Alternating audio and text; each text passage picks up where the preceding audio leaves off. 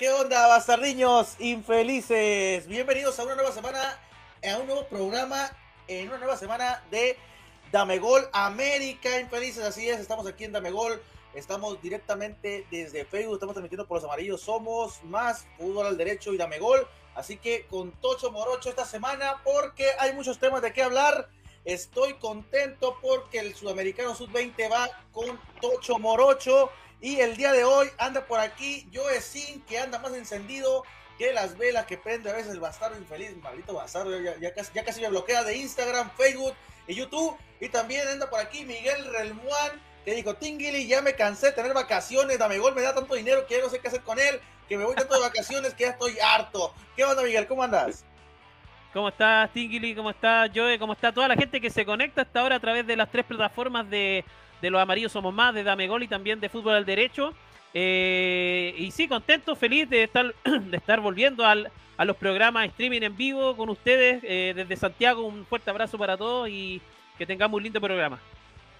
Y también anda por acá Joe Sin, que les digo, anda, anda encendido, infeliz, anda más encendido que su porro, porque casi me bloquea de Instagram ahí porque andaba publicando algo que había dicho Zlatan Ibrahimovic hizo la selección argentina. Me dijo, tú eres anti-argentino y te odio, bastardo. Pero yo no, yo no te odio, yo no te odio, yo, yo te quiero, infeliz. ¿Cómo andas? Buenas noches a todos, gracias por tenerme acá de vuelta con ustedes. Increíble el calor desastroso que hace en esta provincia de Buenos Aires.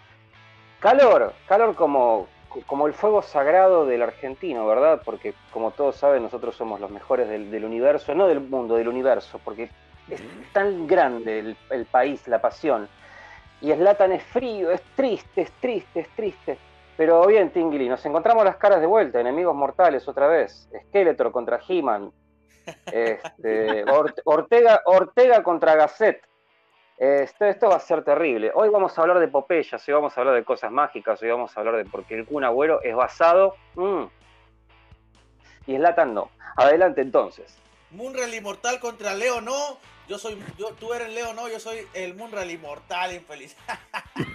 Pero bueno, andamos aquí con Tocho Morocho en Damegol América. Hay muchos temas que tratar. Tenemos el sudamericano sub-20, pero también un tema interesante es dónde carajos o dónde rayos va a ir a entrenar Gareca, que ya tras dejar la selección de, de Perú, está ahorita buscando dónde, dónde puede irse. Sonaba México desde ahorita les digo desde acá, desde este punto del charco, desde este punto de América, de este punto del, del continente, les digo que no está descartadísimo Gareca para llegar a la selección mexicana. Ya se manejan solamente dos nombres y uno es el de Almada, que lo conocerán allá en Sudamérica. Almada, que es campeón con Pachuca y también ha llegado a otras finales del, del fútbol mexicano, ha llegado a tres finales en menos de tres años y además es, es campeón actualmente en el continente, bueno, no el continente, en la Liga MX. Y, y un mexicano, un mexicano que eh, está por ahí, que es Miguel Herrera. Todo, el mundo lo conoce también a Miguel Herrera, el Piojo Herrera, que fue otra vez para la selección mexicana. Así que ahí andan esas, esas opciones, pero se comenta también, Miguel, que, eh, que Chile o Ecuador pueden ser las opciones tras la salida del Alfaro de Ecuador. Parece que una de las opciones, y también para, para que Chile sea ya el cambio generacional. Están buscando Gareca. ¿Dónde tú, dónde tú piensas que encajaría más el estilo del entrenador, del entrenador, eh, ex, entrenador de Perú Infeliz? Eh, sí, acá es, cierto, suena Gareca como posible reemplazante de Berizzo. ¿Y, por qué surge esta noticia, muchachos, amigos, que nos sigue hasta ahora a través de las plataformas digitales? Eh, eh, ¿por qué surge el nombre de Gareca? Es porque eh, Chile acaba de jugar un partido amistoso a, beneficio de un incendio que hubo acá muy grande en la quinta región, en Viña del Mar, donde lamentablemente eh, varias casas quedaron damnificadas. Y, ayer juega un amistoso Chile frente a Santiago Wander, un equipo que yo creo que lo conocen ustedes, Los Caturros, un equipo de color verde, camiseta color verde, muy protagonista en Copa Libertadores en varios, varios años. Ahora está eh, digamos, en, segunda división. Y, este equipo le gana a la selección sub-23 de Chile 5 a 0 el primer tiempo, 5 a 0. Una selección sub-23 que uno diría en el papel debería ser una selección que debería representar a Chile en la próxima eliminatoria o ser parte base de esa selección que nos va a representar, más algunas incrustaciones de jugadores que estén en el extranjero. Entonces, ya lo de Berizzo llega a ser enfermante, llega a ser preocupante porque de fondo tú dices, si esta selección eh, joven de jugadores que están siendo eh, protagonistas en sus clubes, eh, pierde 5 a 0 con un equipo de segunda división, independiente que sea amistoso o lo que sea, ya hay que encender la alarma. Y, siempre sonó el nombre de Gareca acá en Chile, siempre. desde que se fue Rueda, desde que se fue Lazarte, siempre sonó y, y, cuando tambaleaba en Perú, sonaba Gareca como posible seleccionador. A mi parecer, creo que Gareca sería una muy buena opción para Chile. ¿Por qué?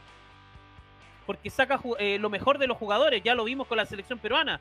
Lo llevó a un mundial. Entonces, yo creo que. Em, y, también lo hizo protagonista de, Copa América. Se llegó a una final de Copa América. Entonces, creo que Gareca, eh, para, para lo que necesita el fútbol chileno, que es un, sacudón como el que nos pegó Bielsa, eh, y que no lo pegó ni Lazarte, ni Rueda, ni todos estos entrenadores que han pasado, menos Berizzo, por ahí alguno eh, de los muchachos del programa decía, Berizzo eh, va a traer lo mismo que hizo en Paraguay, exactamente igual, un fútbol ratón, un fútbol eh, sin, sin mayor vistosidad, un fútbol que no tiene, no tiene fuerza. Dicen, traemos estos nombres como el de Berizzo, San Paoli o lo que sea para copiar a Bielsa. Berizzo no tiene nada de Bielsa.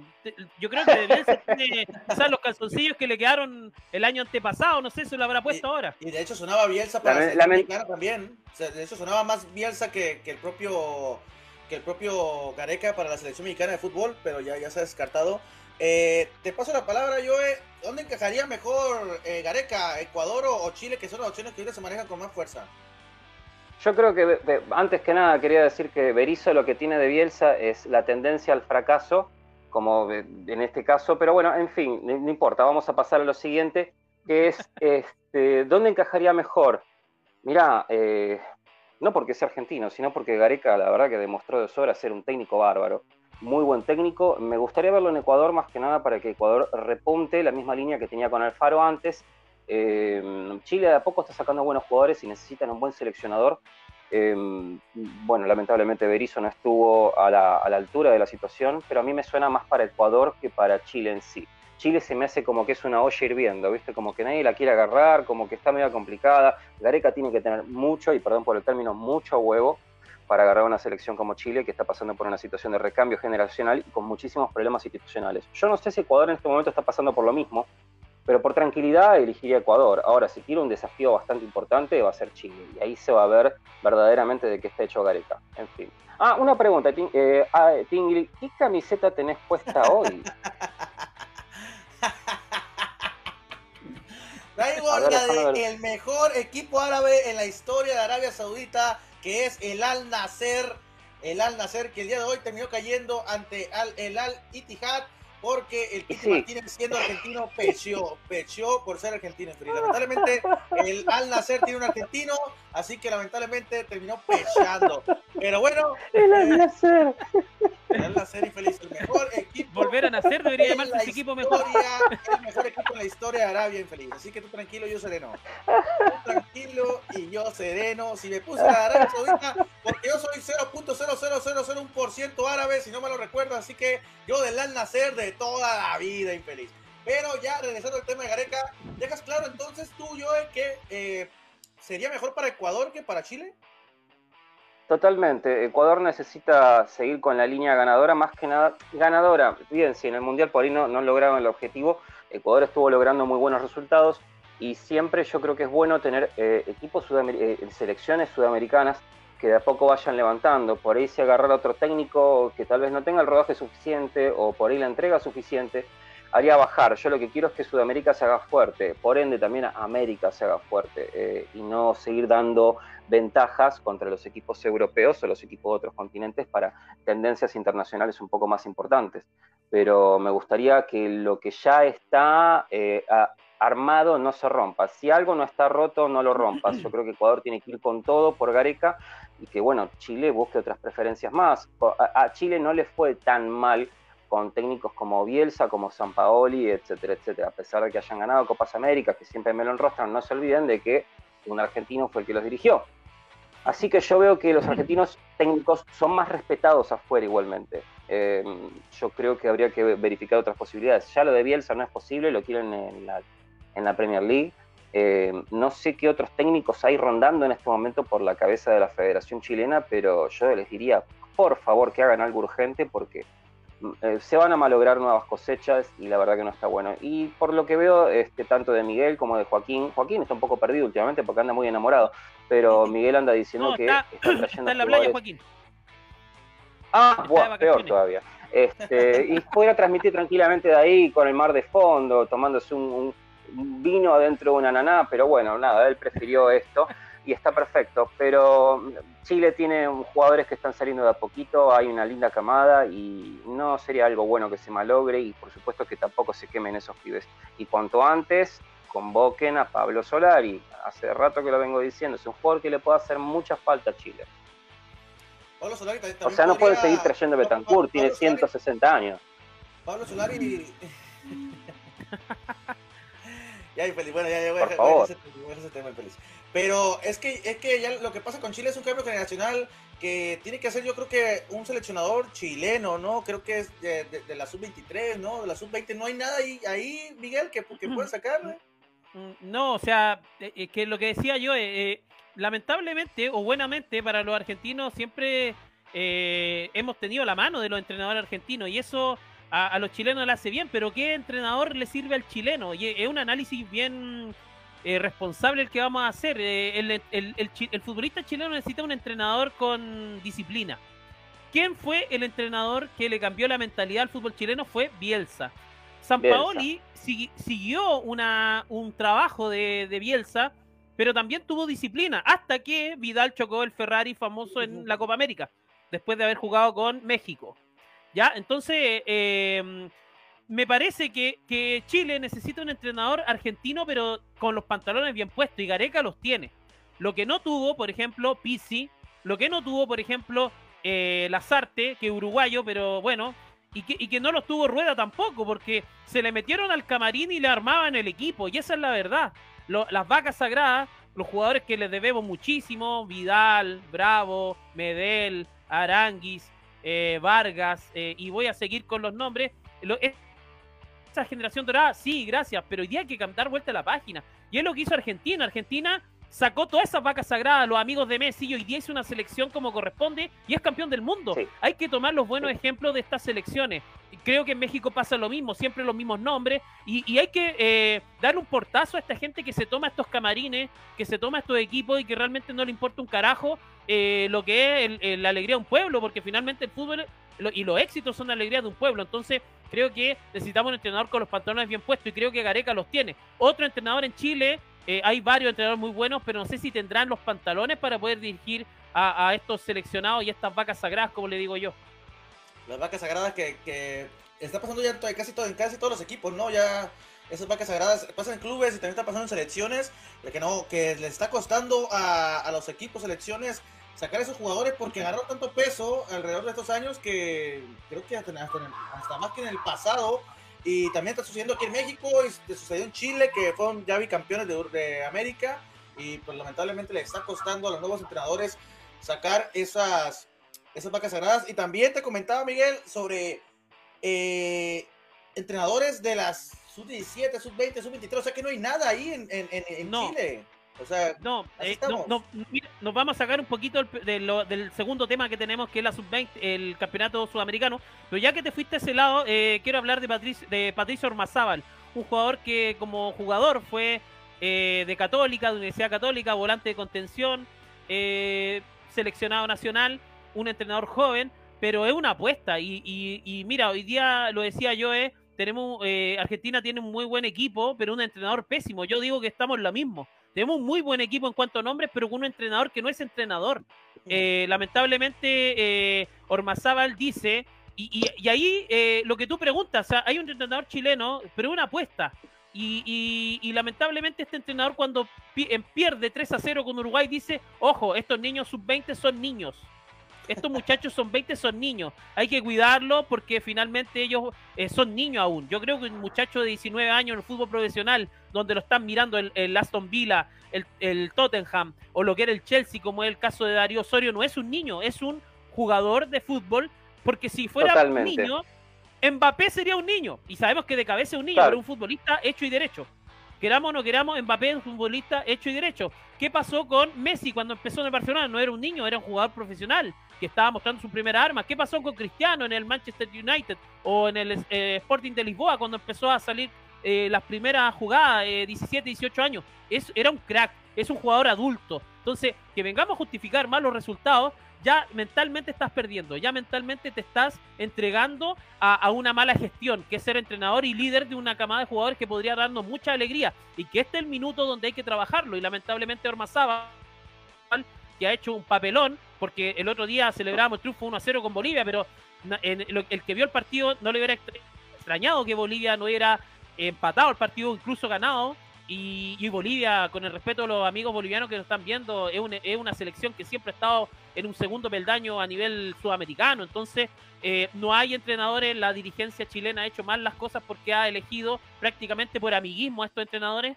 y no hay eh, gente eh, que esté capacitada para llevar a, este, a esta camada de jugadores a hacer cosas grandes.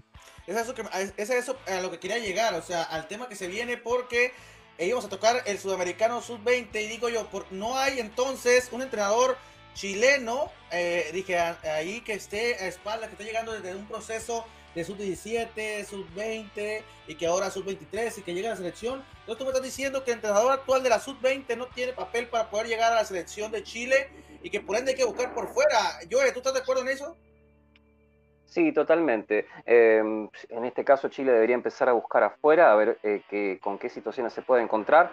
Eh, hay bastante material para trabajar. Em, igualmente, si vamos a hablar de la sub-20, cuando lleguemos al momento, tengo mis eh, sentimientos encontrados con el señor Macherano, pero me parece que hay que mirar un poquito bien. Chile tiene que empezar a barajar, no tomar decisiones apresuradas, porque las decisiones apresuradas le salieron pésimamente mal. Eh, hay que empezar a, revisar un poquito mejor qué tipo de técnicos argentinos se dando vuelta, pero elegir con sabiduría, porque se está hablando de Becaseche, se está hablando alguien tiró Gallardo, pero Gallardo está para otra cosa actualmente. Em, no, no hay que hacer en el caso de que tampoco obnubilarse por el tema de los técnicos argentinos que tengan que hacerlo sí o sí, porque si vos, eh, siendo mexicano, eso lo sabes muy bien y ustedes lo han pagado claramente por eso, así que es una cuestión también de suerte. Mm, no es una cuestión de suerte también, pero hay que empezar a elegir de forma correcta. Y como dije antes, eh, eh, la infraestructura chilena de fútbol por lo menos tiene que empezar a mirar de una forma un poco más calmada, tranquilizar los quilombos internos que ellos tienen, verificar qué está pasando con las vacas sagradas, porque estos te pueden manejar un vestuario, te lo pueden voltear tranquilamente. Esto le ha pasado a la selección argentina con San Paoli, una vez más Macherano marcándole el rumbo, siendo que San Paoli fue un desastre en todo punto y aspecto porque se lo trajo simplemente por las cosas que había hecho en Chile, que si bien fueron buenas, había otros técnicos más también para elegir, entre ellos, qué sé yo, eh, Simeone, Gallardo, otros más. Lo que dice yo es, cierto, o sea, eh, disculpe que me tome ahí las palabras, pero eh, a San le fue bien eh, con Chile y Argentina dijo, oye, traigo a este entrenador y copio lo mismo, me gano una Copa América, voy al Mundial, soy protagonista. Fue un fracaso, o sea, con Francia, si bien es cierto Argentina en ese Mundial de Rusia hizo un buen partido, creo yo, el primer tiempo, pero el segundo tiempo pasó por arriba a Francia. Y no es lo que pasó ahora, quizá hay, varios nombres distintos y todo, pero la mentalidad que le dio eh, el entrenador actual argentino, em, en este caso en la final, fue distinto a lo que hizo San Paoli en esa ocasión, porque San Paoli prácticamente formaba a los jugadores con Messi al lado, eh, hablándole en el oído. Yo creo que hoy día el, el, éxito de esta selección argentina de tener un entrenador eh, quizás joven, con poca experiencia, pero capacitado mentalmente para llevar este, a este equipo, colocando los jugadores que corresponde, dio finalmente en el éxito que todos sabemos. Eh, Argentina decía, traigo a San Paolo y doy firmado que me gano todo. No fue así. Porque venía de ganar con Chile y también porque venía de, Europa con, con buenas actuaciones también. Sí, pero vos fíjate también qué fue lo que pasó con el tema Peckerman. Peckerman con la sub-20 hizo magia, hizo maravillas, eh, cosas que ningún técnico argentino había hecho. Eh, en la selección argentina no le fue bien, no encontró un buen juego, inmediatamente fue a Colombia y en Colombia le fue muy bien, hizo muy buen equipo y hizo un muy buen mundial también.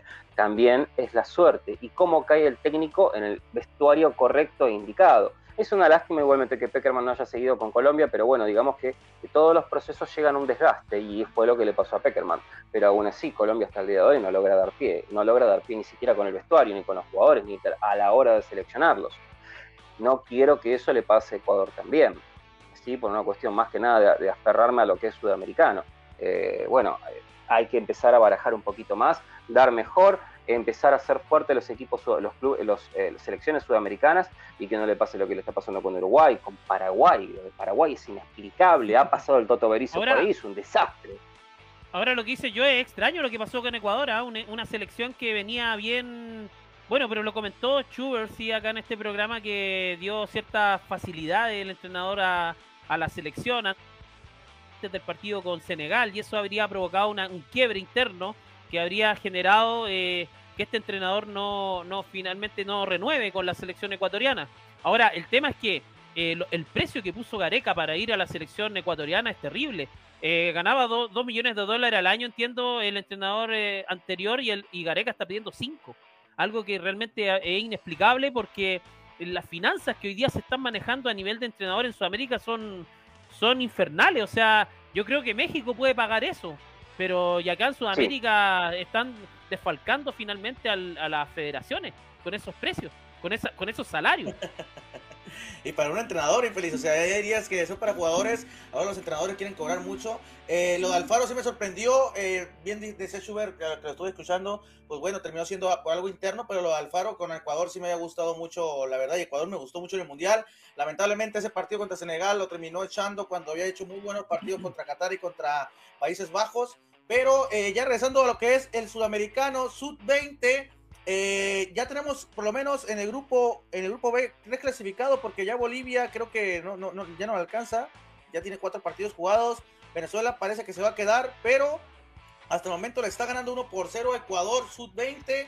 Así que ahí está el conjunto de Venezuela que también quiere dar como que la campanada. Lo de Chile, que la verdad eh, me ha sorprendido sobre todo esa derrota contra Uruguay. Y un Uruguay que está muy bien, ¿eh? terminó goleando ayer muy fácil 4-1. También contra Chile pues, fue contundente. Así que Uruguay está a lo suyo, al igual que Brasil. Pero hablemos un poco de ese grupo A antes de pasar al grupo B. Está Brasil, Paraguay, Colombia, Argentina y con cero puntos Perú ya eliminado. Todavía tiene chances de pasar Argentina en lo que es la última jornada que va a jugar el día sábado. Y Brasil, pues yo creo que aquí se va a elegir como uno de los del, se va a elegir como el primer lugar, pero sorprende ver a Paraguay, ¿no? Paraguay que no tenía, que, actualmente en cuanto a selección mayor le cuesta, ahí lo vemos que está peleando una sub-20, Joel. Sí, totalmente. Lo que tienen los paraguayos igualmente es que con el tema de los sub-20, eh, vamos a decir la verdad, el jugador paraguayo siempre tuvo un porte físico ya a muy temprana edad, suelen ser jugadores muy altos, nunca carecen de defensores de baja estatura, son fuertes, son aguerridos, eh, arriba son rápidos también. Eh, hay muchas cosas para tomar de ahí. Paraguay necesita también un urgente, un recambio en la selección mayor y con estas inferiores, con estas juveniles se pueden ver cosas más que interesantes. Es como decías vos, ya son hombres y justamente los jugadores paraguayos tienen una cuestión física que siempre sobrepasa al resto. Como te dije, son altos, son fuertes, siempre fueron de carácter, históricamente fueron así, hay una cuestión genética que está en ellos ya de forma implícita, pero me gusta ponerle fichas a Paraguay. Igual no sé si tenemos que llegar a la parte argentina, no sé si es necesario, pero sí, bueno, vamos, vamos a ver si llegamos. o no llegamos. Pero bueno, Brasil es Brasil, sabemos que siempre tienen a un Ricardinho, un Josecinho, a un Miguelinho, a un Alfredinho, ¿viste? Que te hace dos jueguitos en la media cancha y después se lo lleva al Real Madrid. Pero bueno, son los brasileros y bueno, hay que respetarlos. Este, un Joaquincinho. Ahorita, hablaremos, un poco de, de, y de Argentina infeliz. Eh, Miguel, está esa Paraguay que está sorprendiendo a todos en el grupo A. Eh, o, no, ¿O no sorpresa tener a Paraguay sub-20 ahí, infeliz? Sí, yo creo que, o sea, no es sorpresa. Eh, el empató al local, Colombia que se hace fuerte también. y claro, con, con, Argentina un triunfo que no está en los papeles de nadie. Pero lo que hice yo, yo, yo estoy de acuerdo con que Mascherano, que le dio duro ahí en, Dame Goal, en, en Joe Dame Goal, le dio durísimo. Eh, estoy con él porque finalmente el entrenador es muy importante en esta situación y Argentina siempre en, a nivel sub-20 ha sido protagonista en Sudamérica. Si nos vamos más atrás, muchachos, no sé, Messi, no, y nos acordamos de, de, de Scaloni cuando era jugador y de otras figuras, Aymar, Riquelme, eh, no sé, Cabenagui, eh, Saviola, eh, siempre Argentina a nivel de esta, de este, digamos, de este grupo de, jugadores de esta edad, de 19 años, 18 años, Argentina siempre fue protagonista y siempre fue eh, protagonista no en, los, en, el, campeonato sudamericano, en los mundiales. Ganó muchos campeonatos mundiales con Peckerman. con otro entrenador. Entonces, eh, es impresentable que Argentina hoy día esté como está jugando, porque está jugando mal, y, prácticamente está eh, hipotecando su clasificación o, poniendo en duda su clasificación. Lo de Paraguay me parece que no es sorpresa porque Paraguay viene haciendo las cosas bien, claro, a, nivel mental quizás faltaba algo más, le ganó a Perú también y se define mañana con Brasil eh, la clasificación a las 21.30 horas chilenas. El que se decide mañana la clasificación, bueno, el día sábado la clasificación es Argentina, eh, sí es el sábado, ¿no? El sábado, no, el sábado o el viernes. No, es mañana. Es, es, mañana, ¿no? Mañana. Sí, mañana, viernes, eh, contra Colombia, Argentina-Colombia. Ustedes se van a jugar a la misma hora. Brasil-Paraguay y Argentina-Colombia se van a jugar a la misma hora el día de mañana. Eh, eh, Joe, ¿qué le está pasando a Argentina, no? Que tiene que ganar al local el día de mañana para avanzar a la siguiente ronda, si no se estaría quedando en fase de grupos, obligado a, ganar. Tiene que ganar, si no está fuera del, del sudamericano, del sudamericano sub-20, Joe, y sería un fracaso este para, para Argentina. Totalmente, es un fracaso. Eh, Macherano creo que le está cayendo el karma encima. Tanto que él quería ser técnico, tanto que él quería dirigir, tanto que él manejó este, a una camada de selección que jamás ganó absolutamente nada, él incluido por supuesto. Eh, y acá se están viendo las claras hasta ahora qué es lo que está demostrando Macherano. Ahora, en conferencia el tipo puede decir, ahora estos chicos tienen sentido de pertenencia, limpian los vestuarios, siguen sus estudios, hoy tuvieron un aprendizaje tremendo y son mejores personas, bla, bla, bla, bla, bla, bla, bla, bla, bla, bla. Por otro lado, eh, históricamente cuando los juveniles triunfaron, en la mayor pecheaban. Le pasó a, le pasó a Aymar, le pasó a Riquelme, mismo a Scaloni, le pasó a Cufré, al impresentable Franco como arquero. Este, la mayoría de los que están ahora, salvo los históricos, no tuvieron grandes pasos por los juveniles. Estamos hablando de la mayor. Pero cuando menos lo esperas, un pibe que va prestado a Defensa y Justicia, Enzo Fernández, pasa a ser un grande y la rompe en la selección. Así que no sé hasta qué punto sería un fracaso, porque cuando los mostrás demasiado, y acá el único jugador que tenemos que verdaderamente la está moviendo en este equipo, que es Nico Paz, que no puede hacer absolutamente todo, este, tampoco tiene grandes momentos, no es que tampoco se lo acompaña mucho, pero se supone que hay otros jugadores argentinos. Otra cosa que me llama mucho la atención, yo no sabía que, el arquero nuestro, Gert, estuvo como sparring de la selección mayor en este mundial. Y, demostró muy buenas capacidades, demostró cosas muy buenas. Desde hace rato se lo veía bien. Y en esta selección le hacen goles de principiante. Es impresionante. El bajo nivel que está mostrando nuestro arquero. La verdad que yo esperaba que tuviese un envío anímico muy grande, pero todo lo opuesto. Le cayó encima la presión. Y ahí te das cuenta la experiencia, cómo, cómo, cómo, cómo prima acá en los jugadores desde Macherano. Yo creo que, eh, a ver, Pancho Ferraro, Peckerman, mismo Hugo Tocali, que a Hugo Tocali le dio muy bien. Y yendo un poco más al inframundo y a ver a los Grondona, que nadie los quería, aún así lo ha hecho jugar muy bien a esta selección. Y con Macherano eso no estaría ocurriendo. Y acá vemos qué tipo de líder puede llegar a ser Macherano cuando tiene entre sus manos una responsabilidad tan grande como formar pibes para que después se muestren en otros clubes. Así que está jugando con fuego prácticamente. Así que más vale que se le ocurra algo pronto, que esto sea un mal trago, pero ya ir dependiendo de los resultados de los demás, eso ya no me gusta y ya te está mostrando que tiene por lo menos media campaña perdida pues solamente tiene que ganar. Ganando la Colombia avanzaría porque Colombia se quedaría eliminado. Avanzaría con seis puntos Argentina, Colombia se quedará con cinco. Así que eh, ahí, se, ahí, se decidiría. Y sería un fracaso, sería un fracaso, Miguel, eh, la, eliminación de Argentina en una fase de grupos de un sudamericano sub-20. Sí, de todas maneras, lo que te decía anteriormente, Argentina siempre fue protagonista, nunca tuvo problemas para clasificar, siempre pasó por arriba junto a Brasil con todas estas selecciones. Eh, y entonces yo creo que Argentina eh, sería un fracaso rotundo no clasificar al Mundial en esta ocasión, eh, sobre todo porque viene de ser campeón del mundo y a, los campeones del mundo siempre se le exige que los jugadores más jóvenes también estén de la talla. Después viene el recambio y, no sé si se acuerda cuando Francia era campeón y, venía eh, los Mbappé, venían todos estos jugadores jóvenes de 16, 17 años, hoy día se está incrustando Camavinga, jugadores que quizás les faltó un poquito más de, de experiencia, pero siempre estas selecciones que son protagonistas a nivel adulto necesitan tener estos jugadores en buen rodaje a nivel juvenil. Y Argentina, si, no clasifica al Mundial, sería un fracaso rotundo. Uno de los fracasos eh, más lamentables después de ser campeones del mundo, así que eh, bien lo decía yo, que Macherano pues en selección terminó por hundir a una camada que, una camada que parecía que iba a ganar algo, lo terminó ganando ya sin él. Así que parece que. Ahora, no lo demos por muerto, ¿ah? Porque por ahí te clasifica y, y, sale primero el torneo. o sea, espérate. Tiene que ganarle Totalmente, pero, pero eh, movidas como, por ejemplo, dejar en el banco hace tres días a Nico Paz para que juegue Infantino y encima Infantino vea y tira un penal afuera. O sea, como decía Miguel recién, no son pibes, son jugadores de fútbol que se están mostrando. No puedes patear un penal tan mal y tirarlo a cualquier lado. Este, sinceramente esas cosas me, sacan totalmente, practican todos los días. Seguramente en los barrios estarían pateando las paredes de los vecinos, molestando a medio mundo, clavándola al ángulo. Llega un momento que tienen que jugar un partido de verdad y hace cualquier cosa. O sea, Scaloni vino solo. Este, Macherano no es experto en esto, no tiene experiencia. ¿Qué méritos hizo? Si hay que pensar con el corazón, hay que salir campeón sudamericano con Macherano. Si hay que pensar, pensar, pensar, es preferible hacer las cosas mejor, de a poco, aprender de esta derrota y que después pase lo que tenga que pasar.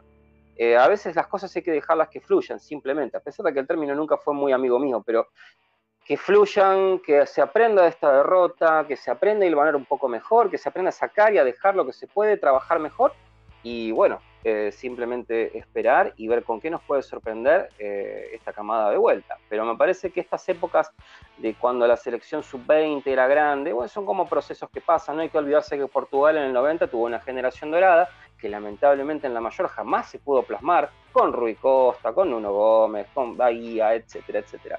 Pero bueno, son cosas que ocurren. Es como decía antes un usuario, cuando no fue muy bien con la sub-20, muchos de esos jugadores después en la mayor no ganaron absolutamente nada, se han perdido cosechas enteras, pero después pueden formar parte de un cuerpo técnico como le pasó a Pablo Aymar, que a pesar de que no fue un gran, para mí no fue la bestia que todos dicen que fue, eh, hizo cosas muy interesantes como parte del cuerpo técnico, se metió demasiado, Scaloni también tuvo lo suyo, y bueno, por supuesto el titán de Samuel al lado, que es un jugadorazo de los que siempre respeté y valoré pero habría que también ver si dentro de esas personas, dentro de esos exjugadores, se puede sacar un técnico sub-20 que pueda hacer las cosas mejor. Lo veremos qué tal termina yendo el día de mañana a Argentina, que se la juega contra los locales, contra Colombia, el que gana el día de mañana. De hecho, con el empate le, ya Colombia estaría en la siguiente ronda y, Argentina estaría eliminado. Y, y, se jugaría ese Brasil contra Paraguay, en lo que sería para el primer lugar de grupo. ¿Qué pasa en el grupo B? Tenemos a Uruguay ya clasificado como primero de grupo con nueve puntos. Un Uruguay que se ha visto muy bien. Ha sido hasta ahorita el mejor del torneo, Joel. Sí, totalmente. Mostró cosas este, bastante interesantes. Em, supieron aprovechar las ocasiones que tuvieron. La verdad que tampoco han pasado muchos sobresaltos, ¿no? Pero es, algo interesante de ver. Ah, y aparte, por otro lado, tampoco antes se le daba tanta pelota a la sub-20 un poquito en los 90, no mucho tanto, pero ahora es bueno tenerlos también como vidriera, porque todos sabemos que no se equivocan, así que hay una diferencia bastante grande. Interesantes van a estar este, las instancias finales, ahí vamos a ver bien verdaderamente quién es el que verdaderamente está mejor parado dentro de todos, y acá la cabeza juega un factor fundamental este, hay que ver cómo vienen prendidos los pibes con esto. Hay algo muy importante también en todos los sub-20. Acá se puede ver y valorar muchísimas individualidades. Juego en equipo ya es muy raro porque son equipos que recién se están formando y se crean un poco a las apuradas. Eh, cuando son sub-20 hay que elegir jugadores con diferencias muy pocas, de edad, dos o tres años. Pero eh, hay que ver más que nada y prestar atención si hay alguna individualidad que pueda hacer la diferencia. En este momento no hay un nombre que me llegue mucho a la cabeza. Así que por eso digo, hay que esperar a las instancias finales y ver verdaderamente quién es el que está mostrando esa diferencia que este, te hace ganar un partido sobre la hora. Así que sí. Álvaro, Álvaro y Luciano Rodríguez están desatados en lo que es la delantera del conjunto uruguayo. Es el jugador del Real Madrid Castilla. Eh, eh, lo que es Álvaro Rodríguez y también eh, pues lo que viene siendo Luciano Rodríguez, ¿no?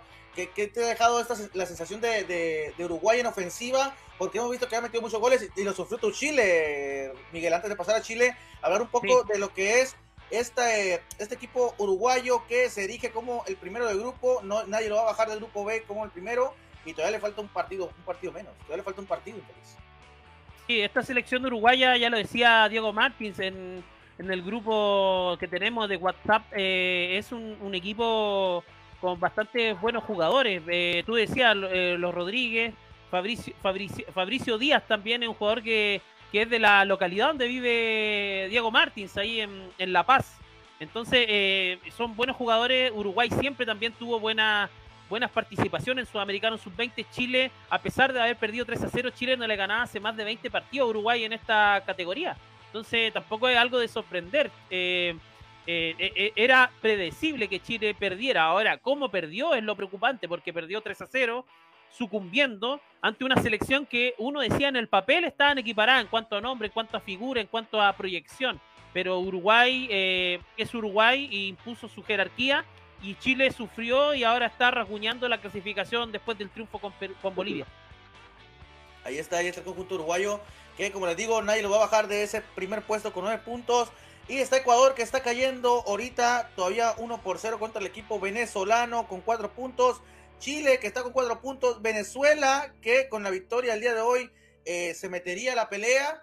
Y una Bolivia que ya está prácticamente pues no, no, no, ya eliminada porque ya se jugó los cuatro partidos, así que ahí está todavía luchando, pero eh, tenemos ahora sí que hablar de Chile, Miguel, ahora sí tenemos que pasar a Chile que eh, decepcionó, o bien si tú dices que, que tiene muchos partidos sin poder ganarle a Uruguay, ni siquiera le pudo competir con ese 3 a 0 que se terminó llevando. Ecuador terminó empatando con Ecuador 1 a 1.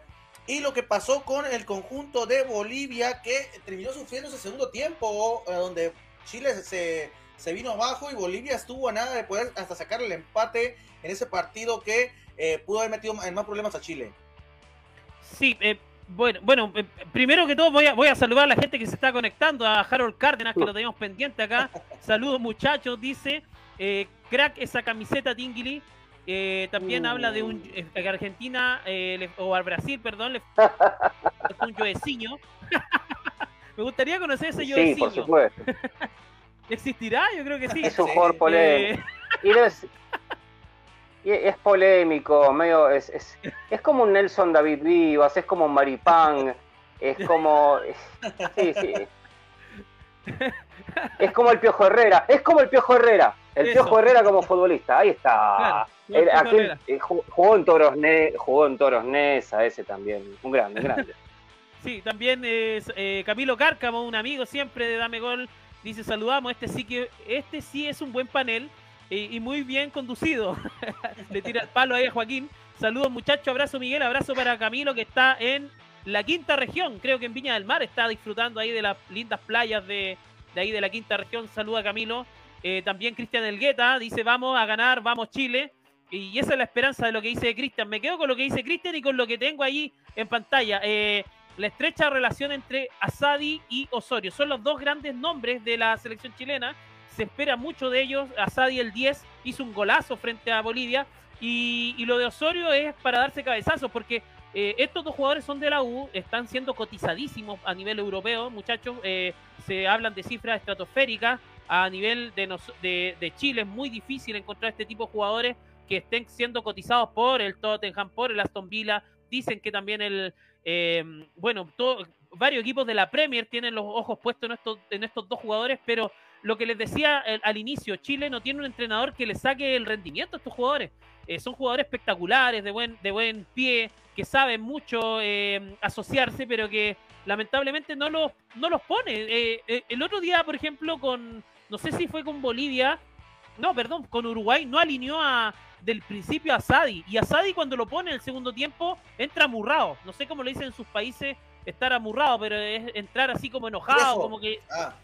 Claro, como, como que no quieres nada, así que ah, voy a tirar la pelota para afuera. Me da lo mismo. Entró en esa onda este jugador y es un jugadorazo.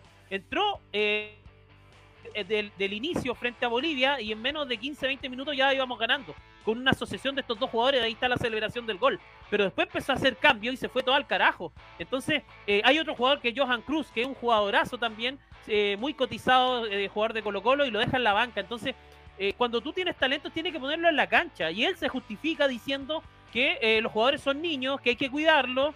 Eh, pero oye, cuando tú eras niño y querías, y si fueras niño, le pasa una pelota a un niño, quiere puro jugar, quiere puro estar en la cancha.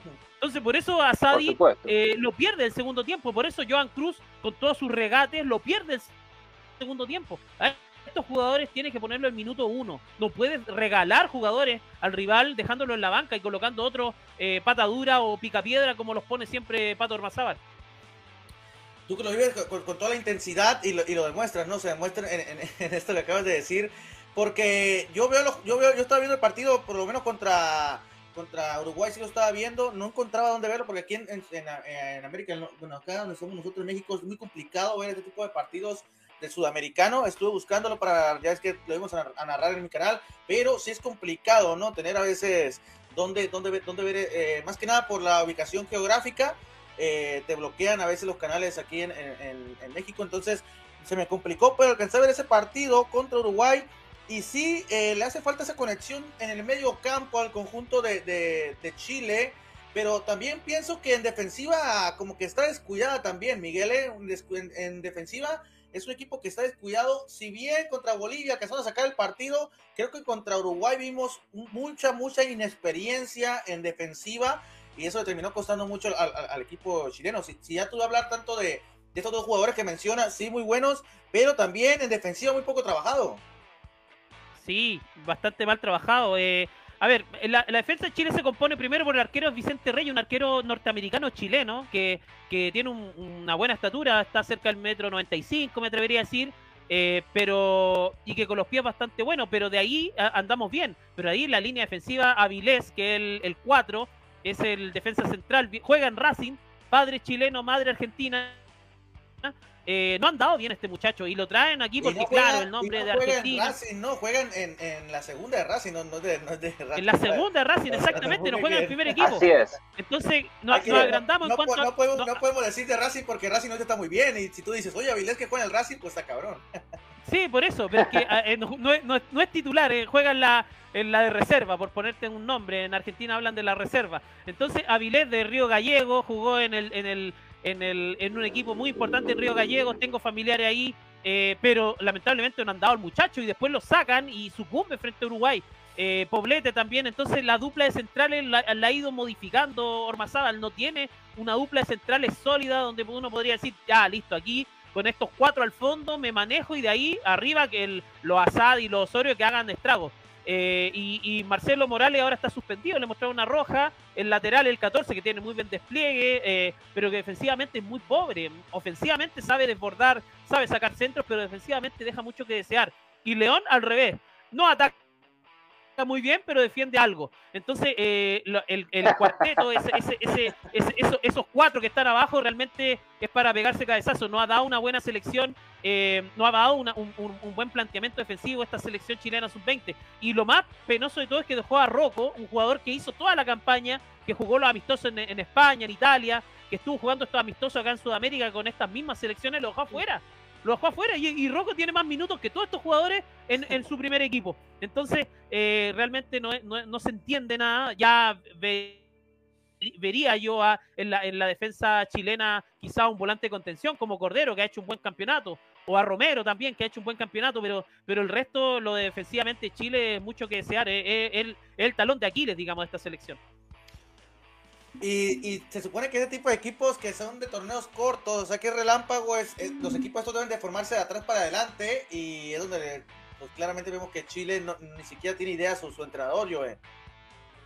sí, igualmente estamos viendo a eso de lo mismo que menciona Miguel, que estás cambiando eh, cada rato de un central a otro central y estás buscando, es como que si tuvieras no, no, tienes tiempo, ese tipo de torneos no te dan tiempo para estar checando qué, qué, qué, qué vas a mover en la defensiva, quién va a jugar ahora, quién va a jugar mañana. No, tú ya tienes que tener tu base central, por lo menos de centrales, esa la tienes que tener base ellos. No, sí, totalmente. Más que nada cuando tenés jugadores que por ahí no están jugando en las primeras categorías de su país en sus mismos clubes, si están jugando en una categoría inferior, en reserva o en el segundo equipo o en lo que sea, eso se nota. Y en estos torneos eh, que son muy competitivos, porque acá se juegan el todo por el todo, acá empiezan a, jugar, eh, acá se empieza a jugar algo diferente, acá hay a pesar de que no son chicos, a ver, está la mitad del jugador profesional y la mitad de que quiere ganar por el pancho y la coca. Este, todavía está esa mentalidad residual dentro de todo. Si bien la defensa de Chile eh, tuvo sus complicaciones, no hay que olvidarse que Uruguay tiene una delantera importante. Ahora, Uruguay, una delantera importante, ¿no le llama la atención que Uruguay no tenga una gran defensa? Siendo que desde toda la vida Uruguay siempre ha levantado grandes defensores. Arqueros ni hablar, porque arqueros sacaban escupidas. Más que Joaquín eso lo engrane bastante y mucho. Eh, es más complicado la parte defensiva en los equipos juveniles y sub-20. Es muy complicado. Primero por una cuestión física, como, como dije antes, que Paraguay la tiene. Esa es una de las cosas fuertes que tiene a su favor, que es la defensa.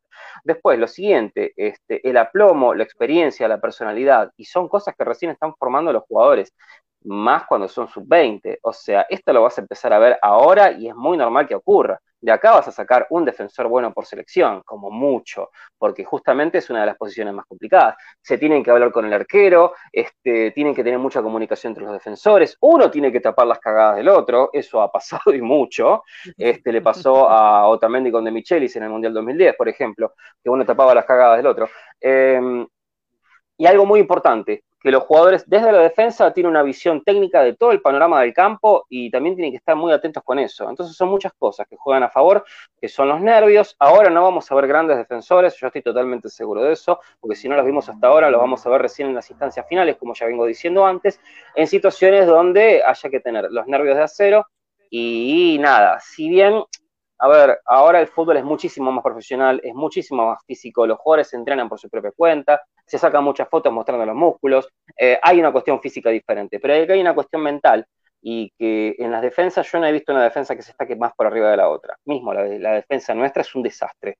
La defensa argentina es un desastre. No, por ahí, en cuestión de jugadores habilidosos, tenemos cosas buenas, pero en la defensa hasta ahora no he visto un nombre eh, que podamos decir que podamos este, defenderlo mucho. Igualmente con lo de Chile no lo tiene tan complicado, porque Uruguay tiene que ganarle a Bolivia y Ecuador lo tiene que ganar a Venezuela, así que prácticamente Chile está dentro. Chile ha tenido suerte. Chile, ha tenido suerte porque hay, hay, hay, un grupo que está muy desequilibrado, están los de arriba que han ganado todo, y están los de abajo que no ganan a nadie, y Chile está al medio. Entonces, y, y, mira, aquí Gabriel Jorquera dice algo muy importante, le mandamos un saludo a Gabriel que es... Eh, miembro eh, fundador de Dame Gol también, dice qué manera de ser notorio el trabajo amateur del técnico de, Chile Sub-20. Y ese, es el punto importante, un trabajo amateur. Em, eh, es un entrenador que, no sé con quién se apoya psicológicamente, cuál es su staff, realmente no se sabe. Entonces, de fondo, como decía yo, es un proceso de formación. No son niños, ojo, pero sí se están formando. Y en este proceso tú tienes que llevar todas las herramientas posibles para poder ser competitivo. Entonces, realmente no sabemos, da unas declaraciones que a, eh, este entrenador que a nosotros nos deja helado, decimos, le estamos dejando al gato cuidando la carne. Finalmente está dejando eh, el diamante bruto eh, ahí entregado. Entonces, ¿qué hacemos? Pero como ustedes mencionan, Chile todavía tiene oportunidades, ¿no? También porque Venezuela le está ganando en el medio tiempo al conjunto de Ecuador, lo cual cierra aún más el grupo. Dejaría Ecuador con cuatro puntos, a Venezuela con tres, ya Bolivia está eliminado y Chile, que tiene, actualmente cuatro, se la estaría jugando el partido el día sábado contra Venezuela. Si Chile no le gana a Venezuela, Chile no merece estar en la siguiente ronda, así de fácil. Así que en ese partido contra Venezuela se la estaría jugando. Y Ecuador también se la estaría jugando contra el líder Uruguay, que no se estaría jugando nada porque ya el primer lugar lo tiene asegurado. Y Ecuador, ya para cerrar sobre este tema infeliz, eh, Ecuador que venía de, venía de una sub-20 muy interesante que llevó jugadores a selección al faro y que ahora ya, ya, no, como que se, nota como que en vez de ir para adelante, como que un retroceso, ¿no? En la selección sub-20, no sé si por el trabajo de los seleccionadores eh, que, están actualmente, Joe, o, o, qué está pasando, ¿no? Que tienes un sub-20 bueno, una, temporada y la próxima que se juega, eh, tu equipo no es tan contundente como uno puede pensar. No, sí, totalmente. No, no, no, sí, totalmente el trabajo continúa. Este, como dijiste vos, sorpresivamente Venezuela igualmente le está ganando a Ecuador en este momento, gol a los 15 minutos. Este, no, sí, tal cual. En el entretiempo ahora, en el entretiempo. Medio tiempo. Tal cual, tal cual, tal cual. Este, mm, ah, yo creo que acá, no sé si tiene mucho que ver los seleccionadores de las selecciones mayores con los sub-20. A mí me parece que son dos mundos aparte y eso es un gran error. Yo creo que hay que tener una charla constante entre el técnico de, este, de la selección mayor con el técnico de los juveniles. Y eso no está ocurriendo. A pesar de todo, yo recuerdo que Peckerman tiempo atrás había dicho que él no se esperaba que, que lo movieran, porque en realidad un poco como que lo echaron del cargo. Eh, Peckerman tenía pensado hacer un proyecto a futuro y trabajar también con los del sub-20 Bielsa también tenía pensado hacer un, trayecto así, pero algo está pasando dentro de las comisiones que por algún motivo no pueden amalgamarse y trabajar de forma conjunta. Ahora, por ejemplo, con esta selección argentina tiene de sobra. Macherano se habla con Aymar, fueron todos compañeros del mismo equipo. También puede ser por eso que este, Macherano hoy sea técnico de la sub-20, por una cuestión de comunicarse, de contactarse. Es que a eso hoy, al compadrazgo. Claro. Al a, la, a, la, este, amistosidad, no, no, a la, no al, al, al, elegir por el mérito. Eso es lo que se extraña en estas selecciones, tener entrenadores sin historia, que son amigos quizás de quién o de los representantes, porque acá en Chile se habla mucho de los representantes, que hay mucha mano ahí detrás, que a este jugador lo convoco, que a este no lo convoco, que este va, que este no va, que este no es de la, de la hmm. línea de este grupo y este sí. Entonces, eh, lo de Macherano, no sé, Macherano tiene una historia con Argentina, claro, jugó en grandes equipos, pero no tiene historia de entrenador. es, lo mismo de, de, de, Ormazábal. Y, y, yo decía, y, ahí uno empieza a pensar, eh, Bielsa, eh, Peckerman, no sé, otro entrenador argentino que, han tenido historia, tienen historia, tienen bagaje, han estado en clubes antes. Estos, estos entrenadores no han estado en ningún club, no han entrenado a nadie. O, o, tienen fracaso finalmente. ¿Sabes lo que pasa, Miguel? Es que no queda otra. El partido picado de su hijo en la, esquina, ahí entrenaron. Pero no queda otra, Miguel, no queda otra. Es eso o nada. Hay que jugar con los representantes, hay que jugar con este, los dirigentes, hay que jugar también con la posibilidad de contratar este, técnicos que tengan una comunicación constante con técnicos de la mayor. O sea que en algún lado te vas a destapar, la cabeza o los pies o los brazos en todo caso, pero esto tiene que ser así, no nos queda otra, y es una cuestión de suerte, los sub-20 mayormente es una cuestión de suerte, a menos que pegues una camada tremenda. Y como eso se vio, al hecho de pegar una camada tremenda no siempre te garantiza que traiga triunfos en la selección mayor. Sí aportar jugadores, pero por supuesto, ¿Vos te creés que esta selección sub-20 tiene los mejores jugadores argentinos? ¿Vos te pensás que en la selección chilena tiene los mejores jugadores chilenos? Vos mismo lo dijiste, es una cuestión de representantes. Después fíjate y hace un seguimiento de cuántos de esos jugadores se van a jugar afuera después. Te voy a dar un ejemplo, un ejemplo que estuve revisando hace poco en Par de la Nutria. El arquero Vigoraux, el chileno, este, que está atajando en el Leighton Orient de la League 2 ah, de Inglaterra. Él jugó en la sub-20 él jugó en la sub-20, fue un gran arquero de gran altura y no le dieron posibilidades y no le dieron chances. Y la está rompiendo en un equipo. Y ese, y ese arquero fue suplente de Melo, y ese equipo fue el que fue a Turquía el 2013, si no me equivoco. Es de la misma camada de eh, Ravelo eh, Castillo, que hizo uno de los penales de la Copa América Bicentenario. O sea, centenario, ya bicentenario, nada que ver, centenario. Bicentenario va a estar muerto cuando exista esa copa. Eh, claro.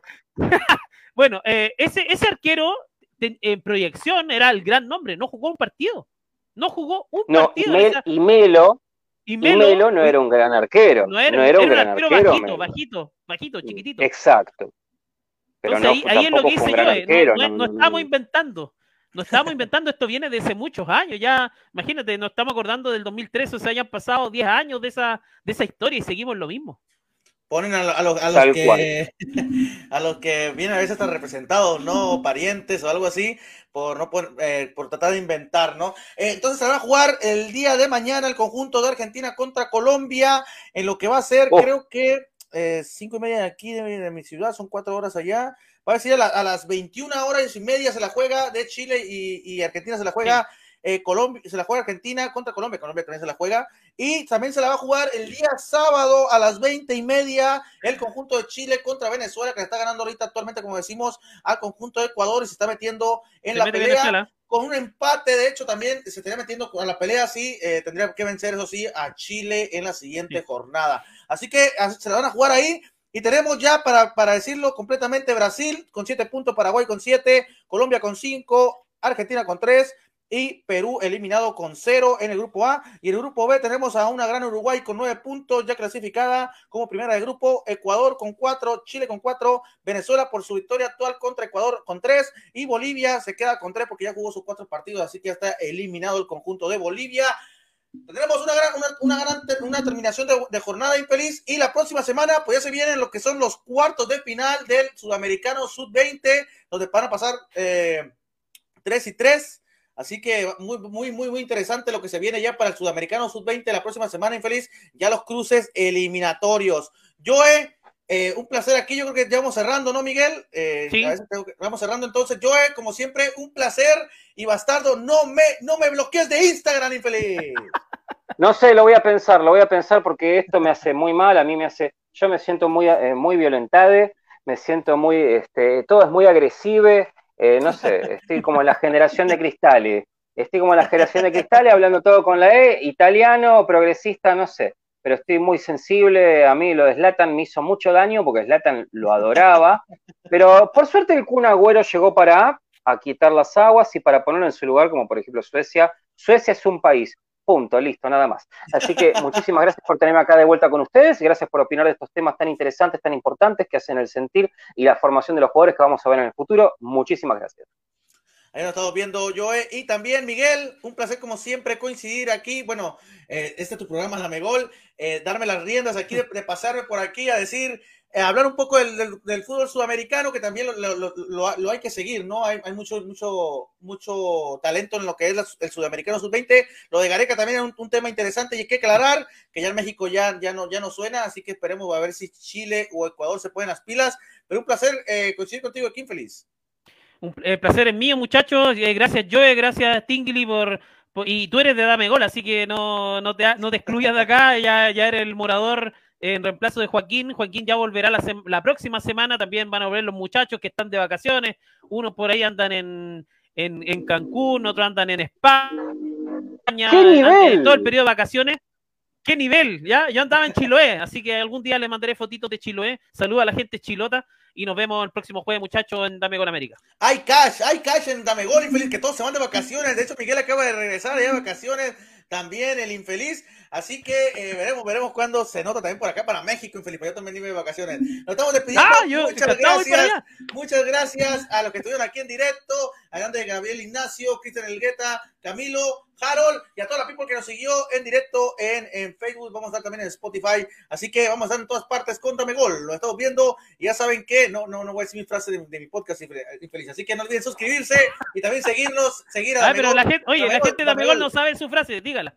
Para que, para que sepamos. En esta vida, no en la pasada ni en la siguiente, en esta fucking vida, tienes que ser de Dame gol, infeliz. Bien, yo patentado, bien, bien. Muy bien. Chau, chau, chau.